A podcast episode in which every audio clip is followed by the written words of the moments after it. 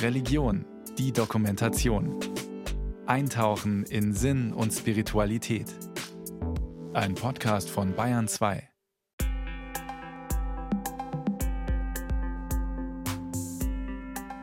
Also es ist meistens einmal im Jahr habe ich so einen Anfall an, jetzt muss mal sortiert werden. Und da wird wirklich ganz viel auch weggeworfen. Auch manchmal zu viel, leider.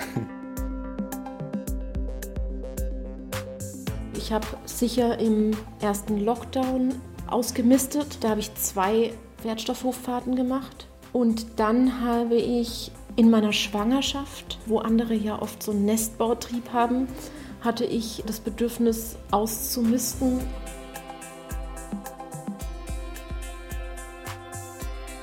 In der Früh sieht es noch ganz schön ordentlich aus. Dann mittags ein bisschen unordentlicher und dann abends schlimm. Der Kampf gegen das tägliche Chaos. Wer kennt das nicht? Ob Schulkind, Student, Eltern oder Rentner, Ordnung ist ein menschliches Grundbedürfnis, egal in welchem Alter und in welcher Phase des Lebens. Von Zeit zu Zeit packt es uns und wir müssen aufräumen. Die Welt als geordnetes Ganzes. Der Kosmos. Die Vorstellung von Ordnung begleitet die Menschen seit frühester Zeit.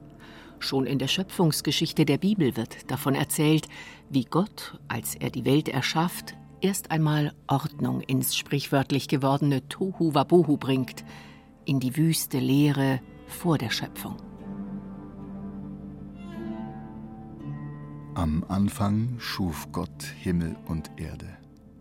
Und die Erde war wüst und leer, und Finsternis lag auf der Tiefe, und der Geist Gottes schwebte über dem Wasser.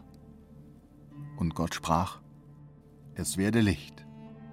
Das hebräische Wort Tohu Wabohu, das die Erde im biblischen Urtext beschreibt, hat Luther mit wüst und leer übersetzt. Nicht nur in der Genesis, in zahlreichen Schöpfungsmythen weltweit findet sich das Motiv eines chaotischen Urzustands wieder.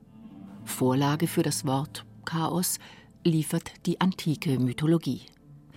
In der antiken Vorstellung meint das Chaos jenen noch ungestalteten Raum, der im Gegensatz zum harmonisch geordneten Kosmos steht. In einem der ältesten Werke der griechischen Antike erzählt der Dichter Hesiod im Jahr 700 vor Christus von der Entstehung der Welt und der Götter.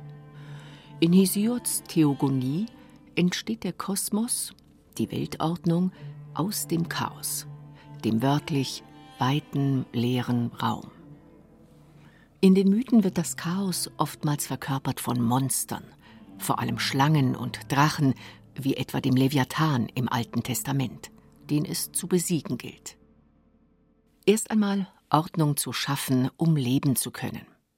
Im Gegensatz par Chaos und Kosmos sieht der Religionsphilosoph Mircea Eliade die wohl elementarste Form der Orientierung. Für Eliade sind die Schöpfungsmythen die Vorlage für das existenzielle Grundbedürfnis nach Ordnung, das uns tagtäglich begleitet. Mit dem Bauen eines Hauses, dem Aufräumen der Wohnung wiederholen wir quasi tagtäglich den Schöpfungsakt, schaffen einen Kosmos in der Welt, die uns umgibt. So erklärt es der Religionsphilosoph. Die Wohnung ist kein Gegenstand, keine Wohnmaschine. Sie ist das Universum, das der Mensch sich baut, indem er die exemplarische Schöpfung der Götter, die Kosmogonie, nachbildet. Indem er die Verantwortung für die Erschaffung der Welt, in der er wohnen will, übernimmt, kosmisiert er nicht nur das Chaos, sondern heiligt auch sein kleines Universum, indem er es der Welt der Götter ähnlich macht. Den Schöpfungsakt im Kleinen, den Eliade beschreibt, wiederholt der Mensch seit Urzeiten. Beobachten können wir das göttliche Prinzip der Ordnung, das der Mensch immer wieder reproduziert, in sämtlichen kulturellen Ausdrucksformen, in der Kunst, in der Architektur, in der Mathematik, in der Sprache, in der Musik.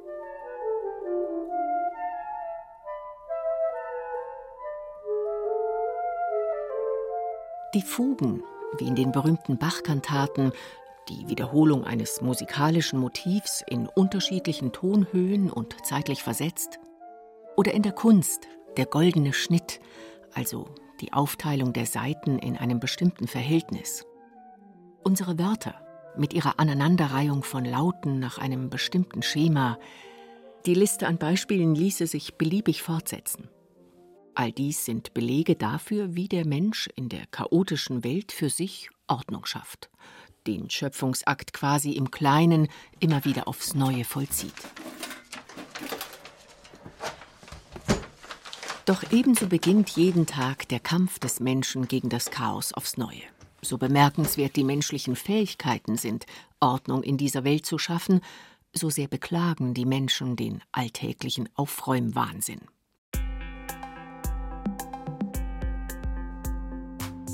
Da liegt alles auf dem Boden. Playmobil, Barbies, Puppen. Mich stört's, aber ich will es auch irgendwie nicht aufräumen, weil ich keine Lust habe und weil ich es nicht gut kann. Also mein Mann hat wahnsinnig viele Bücher. Interessanterweise sieht man auch noch zwei Geschenke, die sind noch in Zellophan original verpackt. Das ist der Architekturführer Berlin mit einem Gutschein damals für eine Führung durch Berlin. Und hier die Villenkolonie vom, das ist glaube ich der Kreis Heimatpfleger vom Landkreis Starnberg. Das war mein Weihnachtsgeschenk. Ich glaube nicht vom letzten Weihnachten. Das war zum Beispiel aus der Studienzeit ganz viele Dokumente, wo ich immer dachte, den einen Text könnte ich vielleicht eventuell noch einmal gebrauchen oder das eine Handout von irgendeinem Kommiliton. Das habe ich dann aber irgendwann mal eingesehen, dass das Quatsch ist, weil ich da nie mehr reingeschaut habe in die Ordner. Jeder Haushalt besitzt im Durchschnitt rund 10.000 Gegenstände.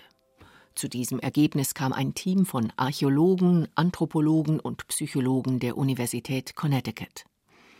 In einem Zeitraum von neun Jahren dokumentierten die Wissenschaftler, wie 32 Familien leben, wie sie ihr Zuhause nutzen, was sie kaufen. Dabei wurde jeder Gegenstand festgehalten. Jede Barbie-Puppe, jedes gerahmte Familienfoto, jeder Kühlschrankmagnet. Nahezu alle Familien klagten über den Überfluss an Zeug und fragten sich ständig, wohin damit. Es sind gefühlt ständig neue Sachen ins Haus gekommen, neue Spielsachen, neue Klamotten für die Kinder, die ständig zu klein wurden. Und irgendwann dachte ich mir so, oh, ich bin so gestresst von diesem ganzen Zeug um mich rum, irgendwas muss sich ändern. Und dann habe ich einfach Schritt für Schritt ausgemistet. Veronika Zapp ist in der Medienbranche tätig, Mutter von zwei Kindern und ständig am Hinterherräumen, als sie den Entschluss fasst, sie muss ausmisten. Nicht nur in ihrem Haus, sondern in ihrem ganzen Leben. Sie kündigt ihren Job und macht das Aufräumen zur Geschäftsidee. Sie wird Ordnungscoach. Jeder Mensch kennt dieses Problem, auch wenn es zu viel wird, wenn man keine Kapazität mehr im Kopf hat und man denkt so, oh Gott, ich will jetzt meine Ruhe haben, ich kann nicht mehr und Tür zu. Ne? So, also ausmisten befreit wirklich. Das ist auch die Erfahrung, die ich immer wieder mache. Die Leute sind so happy danach und fühlen sich wirklich sprichwörtlich befreit. Heute ist Veronika Zapp Profi-Aufräumerin und schafft Ordnung in den Wohnungen anderer Menschen. Dabei fällt ihr auf, dass die Menschen ganz ähnliche Probleme haben, wenn es um das Ordnunghalten geht.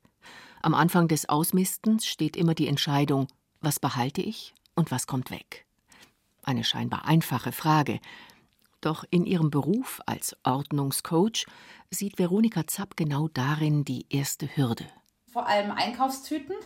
Das sehe ich wirklich fast in jedem Haushalt. Also das ist der absolute Klassiker ja, die meisten Leute haben auch wirklich zu viel Bettwäsche oder Tischwäsche, Erbstücke, auch Büromaterialien ganz gerne. Also man hat 30 Bleistifte oder Kugelschreiber und bei den meisten sind die Minen abgebrochen oder die Kulis gehen sowieso schon lange nicht mehr. Die Frage ist immer, nutze ich das? Ich glaube, die wenigsten Leute brauchen wirklich 30 Jutebeutel. Veronika Zapp erlebt es immer wieder. Das Aufräumen der Wohnung hat auch immer etwas damit zu tun, das Innere aufzuräumen. Unsere Wohnung ist stets der Spiegel unserer Seele. Das Ausmisten der Räume, die uns umgeben, hat daher auch immer eine therapeutische Dimension. Es sind nicht die Körbe und Kisten, die wichtig sind beim Ausmisten, sondern die Selbstfürsorge. Es ist wirklich so, wenn du dich um dich selber kümmerst, möchtest du dich automatisch auch viel mehr um das kümmern, was sonst noch alles da ist. Dann möchtest du auch, dass dein Zuhause schön aussieht. Und wenn es einem schlecht geht, hat man keine Kapazität dafür. Bitte zurückbleiben.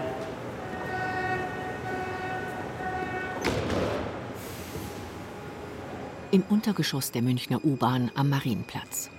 Pfarrer Norbert Ellinger ist der evangelische Leiter der Münchner Insel, einer Anlaufstelle für Menschen mit Problemen, ganz egal welchen. Die Tür steht jedem offen. In seinen mehr als 30 Berufsjahren als Seelsorger ist er schon öfter mit dem Thema Ordnung in Kontakt gekommen. Das erfährt man dann oft so in Nebensätzen, oh, bei mir sieht's aus. Es ging ursprünglich um Einsamkeit, es war eine Frau, die voll funktioniert hat im Leben als Stewardess, aber die dann gesagt hat, zu Hause, sozusagen im, im Leben funktioniere ich so, aber zu Hause ist alles im Chaos. Für Pfarrer Norbert Ellinger ist klar, gerät die Seele aus dem Gleichgewicht, entsteht auch im äußeren Chaos. Meistens sind es einschneidende Ereignisse, die die Ordnung der Menschen durcheinanderbringen. Das kann ein Todesfall sein, in der Familie, ein Suizid, ein Jobverlust, eine Trennung, eine Krankheit, die lebensbedrohlich ist von einem selber oder von jemand anderem. Und wenn dann eben so was Außergewöhnliches passiert, dann hat es nicht nur Auswirkungen auf mein Innenleben, sondern oft auch aufs Außenleben. Die Unordnung der Wohnung wird zur Begleiterscheinung einer psychischen Erkrankung, ein Teufelskreis denn eine unordentliche Wohnung erhöht den Stresspegel. Das belegen zahlreiche Studien. Und ein dauerhaft erhöhtes Stresslevel führt wiederum zu Schlaflosigkeit und Antriebslosigkeit, was dann zusätzlich hemmt, aufzuräumen und den Stresspegel erneut erhöht, weil die Wohnung noch unordentlicher aussieht als davor. Wenn Krisen auftreten, dann geht es auch um Kontrolle. Ich glaube, das ist ein anderer Aspekt von Ordnung. Und der Kontrollverlust, wenn irgendein Unglück passiert, mit dem kommen Menschen auch ganz schlecht klar. Indem ich aber darüber rede, zum Beispiel mit einem Seelsorger, und wieder Worte dafür finde, für diese neue Situation und dem einen Namen gebe und eine Bewertung, gewinne ich wieder mehr Kontrolle, bekomme ich wieder mehr Macht über mein eigenes Leben und kann das dann auch viel besser selber steuern. Darüber reden als inneres Aufräumen sozusagen. Gerade in der Corona-Pandemie haben viele Menschen die Erfahrung eines Kontrollverlusts erlebt, die bestehende Ordnung, die auf einmal umgeworfen wurde. Kein Zufall daher der Boom von Puzzeln während der Pandemie. Puzzeln. Auch hier wiederholen wir den Schöpfungsakt im Kleinen. Wir ordnen das Chaos der durcheinanderfliegenden Teile zu einem großen zusammenhängenden Ganzen. Die Ordnung wird Stück für Stück Puzzleteil um Puzzleteil wiederhergestellt. Zumindest in den eigenen vier Wänden und zumindest auf der heimischen Tischplatte.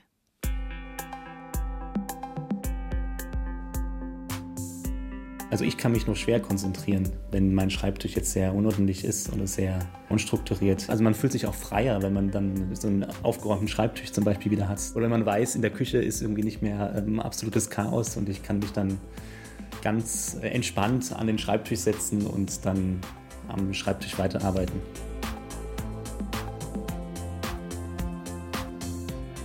Mir hilft es, hier in meinem Zimmer ist es so, meine Mama hat hier verschiedene Boxen gemacht. Einmal eine Barbie, einmal eine Playmobil und einmal eine Puppen. Und ich finde es da nicht so verwirrend, weil da weiß ich ja, ach, hier kommen die Barbies, hier kommen die Playmobil-Sachen rein und hier die Puppen. Und da ist es ein bisschen einfacher aufzuräumen.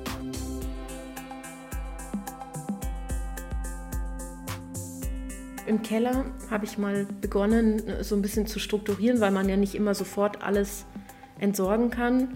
Und ich habe eben eine Kiste, die geht oder sind die Sachen zurückgelegt für einmal den Wertstoffhof und dann einmal für einen äh, Wohltätigkeitsbazar Kurzzeitig habe ich auch versucht, eBay Kleinanzeigen zu etablieren, aber das ist mir persönlich nicht gelungen, weil dafür bin ich einfach nicht geduldig genug. Die Sachen müssen dann auch weg.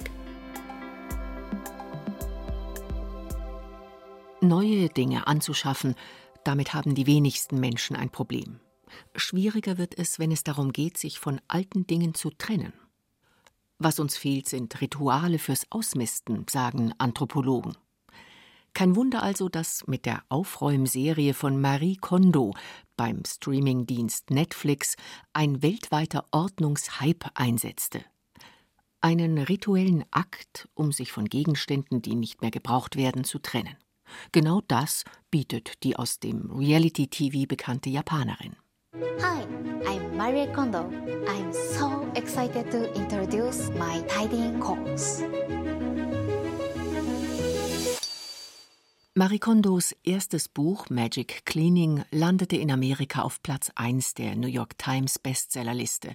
Es wurde inzwischen mehr als eine Million Mal verkauft. Ihre eigene Aufräumserie beim Streaming-Anbieter Netflix wurde mit zwei Emmy-Nominierungen ausgezeichnet. Mittlerweile läuft die zweite Staffel. Marie Kondo mistet immer nach einem bestimmten Ritual aus. Jedes Mal, bevor sie etwas aussortiert, bedankt sie sich bei dem Gegenstand. In einer Art Segnungshandlung verleiht sie dem Aufräumen damit einen quasi spirituellen Charakter. Die Vorstellung von der Lebendigkeit von Dingen hat die Japanerin Marie Kondo aus dem Shintoismus übernommen, einer Naturreligion, die in Japan neben dem Buddhismus weit verbreitet ist. Marie Kondo beschreibt sie in ihrem Bestseller Magic Cleaning, wie richtiges Aufräumen ihr Leben verändert.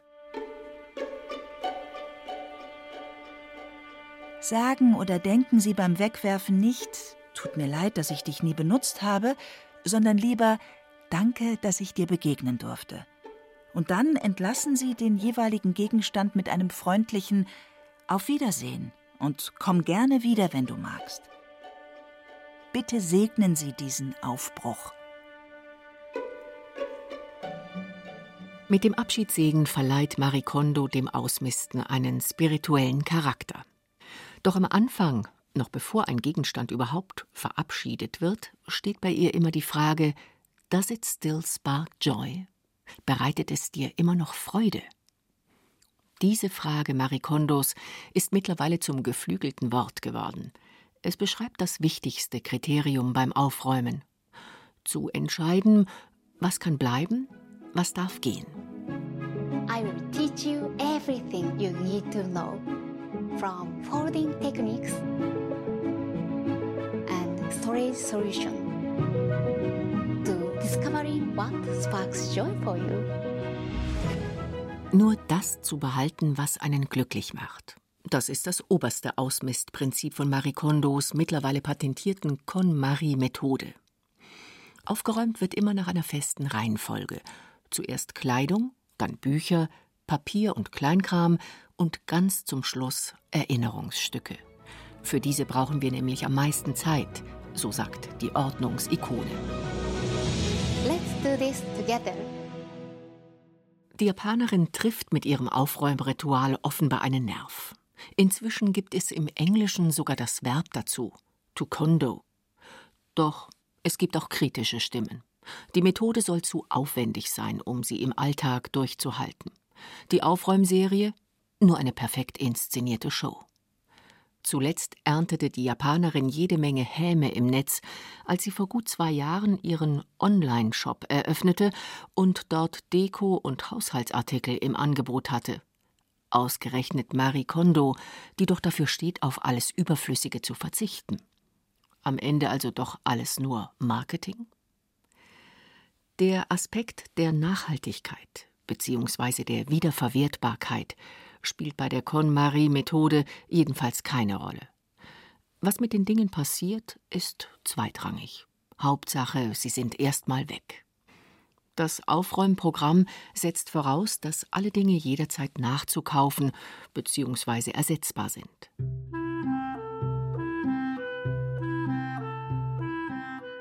Der evangelische Theologe Werner Tiki Küstenmacher sieht die Situation weniger dogmatisch.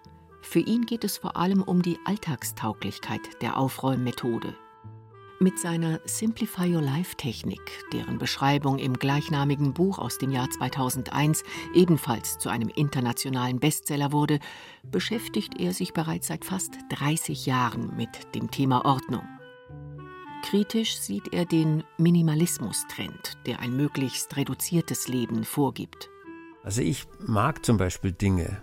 Ich habe keine Sympathie für Menschen, die jetzt sagen, ich will mein Leben auf 100 Gegenstände reduzieren oder was es da so für Rekorde gibt. Also ich bin kein Asket und ich glaube auch Jesus war kein Asket. Tiki Küstenmacher plädiert daher für eine realistische Herangehensweise beim Ordnung halten und beim Ausmisten.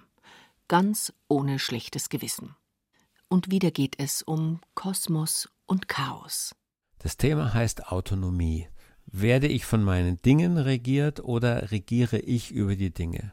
Vor 30 Jahren hat der Theologe das Thema Ordnung für sich entdeckt, damals quasi gezwungenermaßen, da seine Frau angefangen hatte, Vollzeit zu arbeiten und er die Rolle des Hausmannes übernahm.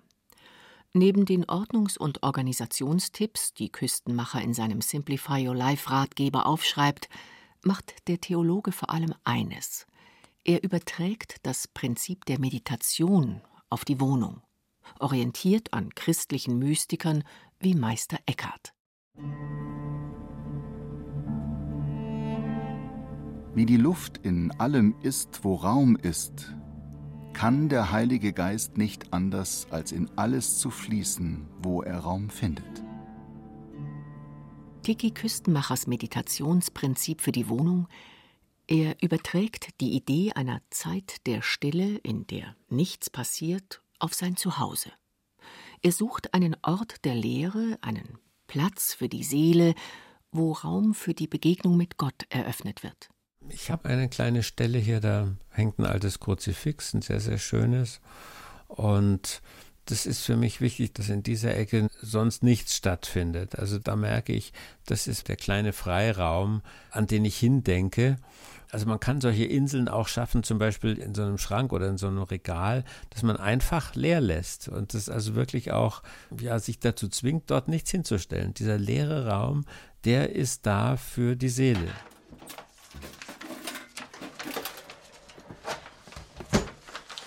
Wäscheberge, Papierstapel, Staubwolken. Jeden Tag beginnt er aufs Neue, der Kampf gegen das drohende Chaos. Vielleicht ist es eine bewusst freigehaltene Stelle in der Wohnung, die uns daran erinnert, dass wir damit nicht alleine sind. So unterschiedlich unsere Vorstellungen auch davon sind, was Ordnung bedeutet, so einig sind wir uns doch darin, Ausmisten befreit die Seele.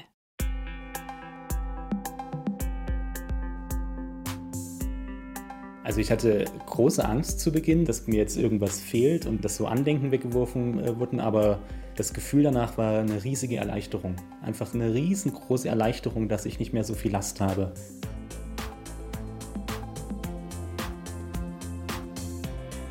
Also wenn man in dieses Kellerabteil geht und wenn da alles wieder in den Regalen Platz hat, es fühlt sich großartig an.